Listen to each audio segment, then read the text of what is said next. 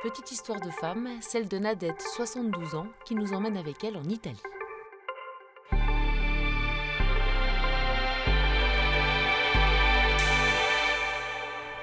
Une année, alors que j'accompagnais des élèves qui faisaient partie d'une maîtrise euh, à Rome, au Festival international des Pueri-Cantores, il m'est arrivé une drôle d'histoire.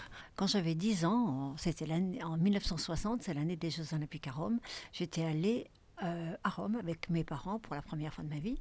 Et euh, voilà, le fait d'y retourner, euh, c'était un petit peu un pèlerinage pour moi, puisque mes parents étaient décédés. Et donc, je me suis dit, ben, comme j'avais hérité de la bague de fiançailles de ma maman, je me suis dit que j'allais l'emporter avec moi. Puis évidemment, j'avais la mienne euh, parce que je ne m'en séparais jamais. Voilà. Et donc, euh, au fil des jours, nous avions beaucoup de concerts dans diverses églises et entre autres au Vatican. Mais entre les concerts, on avait le temps quand même de visiter euh, certains sites. Et je me revois un jeudi matin dans les catacombes à 11h du matin. Je regarde mes doigts et j'avais pas de bague. Oh je me dis, mon Dieu, je les ai oubliés à l'hôtel. Donc ma bague de fiançailles et, surtout celle de ma maman qui était quand même euh, familiale.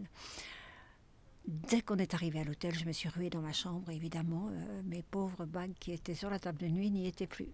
Donc ça a été le branle-bas de combat dans l'hôtel. Le directeur de l'hôtel a fait passer un message, disait je paierai n'importe quoi, mais rendez-moi rendez-moi une bague, au moins celle de mes parents. Bon, et de toute façon, évidemment, euh, on n'a pas eu gain de cause et je ne les ai jamais retrouvés. Même en passant la soirée du 31 décembre euh, au poste de police pour porter plainte. Voilà, donc je suis revenue. Euh, j'ai trouvé très difficile de ne pas m'effondrer devant les élèves en pleurs, parce que c'était quand même... bon, il fallait quand même que je tienne le coup. Mais je trouvé encore plus difficile au retour de devoir avouer à mes sœurs que je n'avais plus la bague de mes parents, que je me l'étais faite voler. Et ça, c'est un épisode que je n'oublierai jamais.